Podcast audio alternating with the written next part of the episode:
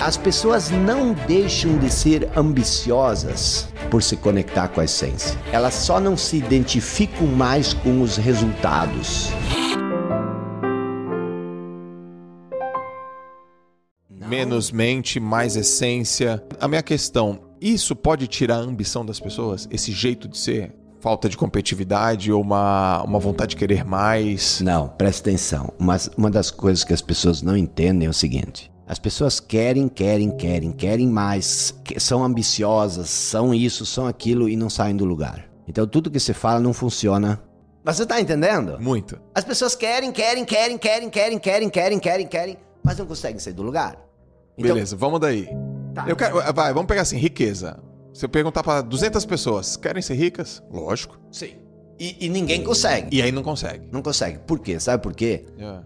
Presta atenção. O que cria o teu futuro? O que vai acontecer com você no futuro? Se bem que o futuro não existe, mas vamos usar ele como tempo cronológico. O que, que existe no futuro? O que, que cria o teu futuro? Não é o estado de espírito, o estado de consciência que você tem agora? Sim ou não? Sim, o teu presente não, exato. As, as, decisões que você toma agora, a forma como você está hoje. Mas se você vive insatisfeito, se você vive achando que você não é bom. Você já está construindo seu futuro. E que futuro? Um futuro insatisfeito, que você não é bom. É, porque as pessoas pensam o seguinte: é que o estar insatisfeito é um estágio no caminho da satisfação. Tá entendendo? O que elas não percebem é que o estágio de insatisfação é um estado de espírito permanente. Vou repetir porque isso é complexo. As pessoas acham que o meu sentimento de escassez, o meu sentimento de não ser bom bastante, o bom bastante, o meu sentimento de não ser capaz, o meu, o meu sentimento de ainda não ser ninguém, eu preciso me tornar alguém. Elas acreditam que tudo isso é um estágio no caminho da solução disso que elas sentem. Elas não percebem que esse estágio é um estado de espírito permanente que as impede de sair de onde elas estão. Isso é forte. Se você quiser riqueza, você primeiro precisa criar um estado de espírito de riqueza. Você não pode cri criar abundância a partir da escassez. Certo. Então, se você se sente escasso, quer dizer, ambição é um sentimento de falta. Você só pode criar aquilo que você já tem. E tudo que você busca já existe dentro de você. Você pode criar um estado de espírito, tudo que tu alcançou, Joel, que, que, que, que é muito em relação aos outros, mas é pouco em relação ao que tu é capaz, tudo que tu já alcançou, primeiro isso já existia na sua cabeça. E tu me falou isso há pouco, entendeu? Então as pessoas pensam o seguinte: ah, eu preciso estudar muito para me libertar do meu sentimento de escassez. Não, não é os livros que vão tirar do, do pensamento de escassez. É você se, você se afastar do conhecimento que você já tem. Porque eu vou te dizer uma coisa: não tem nada mais fácil e simples do que você buscar conhecimento. Isso é fácil, Joel. Difícil é você abrir mão do que você já sabe. Pô, isso é, isso é uma tortura. Entendeu? É só tortura. E por isso que Jesus disse: você quer entrar no reino dos céus? Quer se conectar com sua essência? Primeiro renuncie ti mesmo. Quer renunciar a si? Abrir mão das coisas que você. Exato, aquilo tem, que você acha como... que você é. Então você não pode servir a dois senhores, você tem que decidir se você quer continuar acreditando que você não é ninguém. Olha aqui, porque as pessoas dizem, ah, eu, eu, eu, eu tenho 35 anos e ainda não sou ninguém. Quer dizer, isso é um conhecimento profundo, entendeu? As pessoas dizem, eu não sou bom o suficiente. Então, como é que tu te torna bom o suficiente? Cara, você tem que, se você se conectar com a sua essência, você é perfeito, as pessoas, você é imperfeito. Por que você é imperfeito? Porque você julga.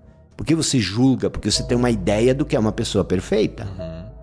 Aí você diz, ah, o, o Joel é perfeito, olha só, negão, alto, forte, moreno tal. Eu não sou, só tenho 1,50m, não sei. Quer dizer, essas bobagens, entendeu? Essas bobagens. E isso é, é, é o problema da identificação. Presta atenção. Vou te contar como funciona. Você se identifica com uma ideia na sua cabeça. Essa identificação, ela cria inconsciência. Você agora não sabe mais nada além dessa ideia. Então você tem uma ideia, a identificação que cria inconsciência. A inconsciência, ela cria insatisfação. A insatisfação cria inveja. Porque eu estou insatisfeito. Por que, que eu estou insatisfeito? Porque olha o sucesso do Joel, eu não tenho nada. Uhum. Isso é uma inveja. Uhum. É, eu, eu queria estar no lugar do Joel, eu queria ser o Joel. Agora, como é que você sai disso? Você tem que fazer uma introspecção, voltar para dentro. Então, o que, que você precisa fazer? Você precisa fazer introspecção. O que nós estamos fazendo aqui? Introspecção. A introspecção é questionar, porque as pessoas confundem autoconhecimento com saber coisas sobre si. Nada do que você sabe sobre si é verdadeiramente quem você é. O autoconhecimento significa você saber quem você é para além daquilo que você pensa sobre si. Isso é o autoconhecimento. Caraca, essa foi boa. E por isso que, de novo, voltando aos gregos clássicos, eles diziam o seguinte: conheça-te a ti mesmo e terás a chave do universo e o segredo dos deuses. O que é conhecer a si mesmo? É se conectar com a sua essência. Em essência, nós somos todos a mesma coisa. Tá entendendo? Então, conheça-te a ti mesmo. Eu, quando Sócrates fala uma coisa como essa, eu tiro uma semana de folga e vou pensar sobre isso. Porque Sócrates não fala bobagem. Entendeu? Presta atenção. Qual, qual, é o problema do conhecimento? Você é um cara que tem muito conhecimento. Agora, deixa eu te fazer uma pergunta. E eu busco ele o tempo todo. Agora, se tua vida dependesse do teu conhecimento, quanto hum. tempo tu ia sobreviver? Se a minha vida depende. Cara, eu não sei essa resposta. Por exemplo, todo o teu sistema, é, o coração, tudo isso parasse de funcionar e agora você vai ter que se virar com o teu conhecimento. Quanto tempo você sobreviveria? Se, se parasse. Deve... o tempo de uma apneia. Três minutos, né? Nem isso é, de repente. E se o mundo parasse de girar e agora o, o Joel J vai ter que orquestrar toda essa inteligência, porque o que que acontece? O que que acontece? Presta atenção. Charles Darwin, ele criou um ponto de ruptura na história da humanidade, quando Sim. ele descobriu a evolução da espécie. E não tem erro nisso. É de fato assim. Só que ele cometeu um grande erro, achar que isso acontece por acaso, sem propósito. Ele não aceitava a ideia de que tinha uma inteligência maior subjacente que orquestrasse isso. Então, qual é o problema do pensamento, é, do conhecimento? Problema... Na, na, cabeça dele veio por, conta da evolução, né? É. é. É, uma concepção evolucionista, né? Exato. Só que ele tirou essa inteligência subjacente. Tipo, as coisas vão evoluindo ao acaso, sem propósito. Então, o que, que acontece? Qual o problema do conhecimento? O problema do conhecimento não é o conhecimento em si. O problema é hum. é, esse, é, é esse pequeno, essa pequena disfunção que ocorre quando você passa a se identificar com o conhecimento. Porque aí você se torna o conhecimento. E aí você se limita. Quando perguntaram para Einstein, ele já velhinho, se você pudesse fazer um pedido de uma coisa, o que que, tu, o que que seria isso? Ele disse: Eu queria conhecer a mente de Deus. Entendeu? O que que, o que, que um Einstein que no início da vida dizia ateu, o que, que ele queria dizer com isso? O que, que acontece? O Jesus fazia milagres, coisa que ninguém conseguia fazer. Uhum. E os apóstolos diziam para ele o seguinte: onde é que nós vamos poder fazer isso? O que tu faz? Jesus não disse para eles: vocês são muito burro, vocês não estudam, vocês não leiam. Vocês, vocês deveriam de ler os livros que eu leio. Vocês deveriam de fazer mais curso. Vocês têm que estudar mais, vocês têm que ir na faculdade. Não, ele diz o seguinte: vocês são homens de pouca fé. Se vocês tivessem um pouco mais de fé, vocês poderiam fazer tudo que eu faço e muito mais. Agora pense comigo: o que é a fé? E eu quero saber, e além do que é, se ela é ensinada. O que é a fé? E o que é o conhecimento? A razão e a fé, elas não andam juntas. Por quê? Uhum. Porque a razão exclui a fé. E os seres humanos são um fracasso. Os seres humanos são um fracasso. Se, se você olhar, Joel, pro, pro, pro brasileiro, é 60% dos brasileiros, apesar de acreditar que eles são filhos de Deus, eles não conseguem ganhar mais do que 2.600, 2.500 reais por mês. Por que, que eu estou dizendo isso?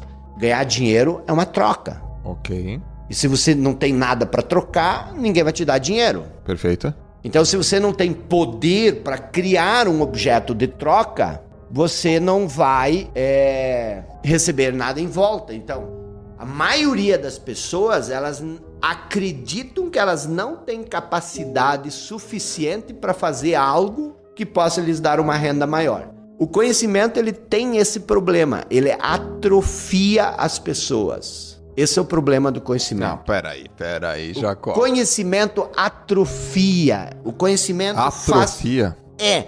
Por quê? Porque quando você se identifica. E o que é o conhecimento? O conhecimento é aquilo que você sabe. Certo. E o que você sabe sobre si mesmo? Você sabe que você não é bom, que você não é capaz, que a vida é difícil. Tudo isso é conhecimento. Tudo isso você sabe. E tudo isso está onde? Tudo isso está na sua cabeça. Deixa eu te perguntar: quem de vocês precisa ser melhor? Uhum. Você vai ter todo mundo dizendo eu, eu, eu, eu, urgente, urgente, eu preciso demais. Se você acha que você tem que se tornar uma pessoa melhor, qual é a crença subjacente por detrás disso? Que eu não sou bom? Certo. Então você acredita. Porque eu tenho que me tornar uma pessoa melhor. Okay. Você acredita que você não é bom. Entendi. Hum. Aí tu pergunta para as pessoas: você é perfeito? As pessoas saltam longe como se tivesse uma cascavel na frente deles. Mas as pessoas são perfeitas. As pessoas são perfeitas. Onde é que está a imperfeição do ser humano? Imagina, olha, olha, olha, olha para o ser humano, onde é que está a imperfeição? O que cria a imperfeição está aqui. É o conhecimento. É o conhecimento. Porque quando você conhece uma coisa, você começa a analisar tudo à sua volta e julgar tudo a partir daquilo que você conhece. É, isso, é, isso é contrassensual. Não, total. Isso é polêmico. Total. Voltando para Jesus. Eu e você, nós conversamos. Mas eu não fico conversando através de parábolas contigo. Nós somos amigos. A gente tem papo reto. Os apóstolos eram amigos de Jesus. E Jesus só falava em parábolas com ele. Imagina se eu fosse aqui só contar parábolas. E os apóstolos suspeitaram disso. Os apóstolos olharam para ele e disseram assim: Cara, o que, que tem de errado contigo? Por que você só fala em parábolas com a gente? Ninguém faz isso. Você é doido? E aí o que, que Jesus respondeu? Vocês não ouvem. Vocês têm ouvidos, mas vocês não ouvem. Vocês têm olhos, mas não veem. E eu posso te ver agora aqui, ó. Você está filtrando tudo que eu estou falando. Com que filtro? O filtro do conhecimento. Exato. Então você não ouve. Por quê? Porque você, você, enquanto que eu estou falando, você está tentando ajustar as minhas palavras dentro do meu molde. Dentro do teu molde. Por isso que a mudança é tão difícil.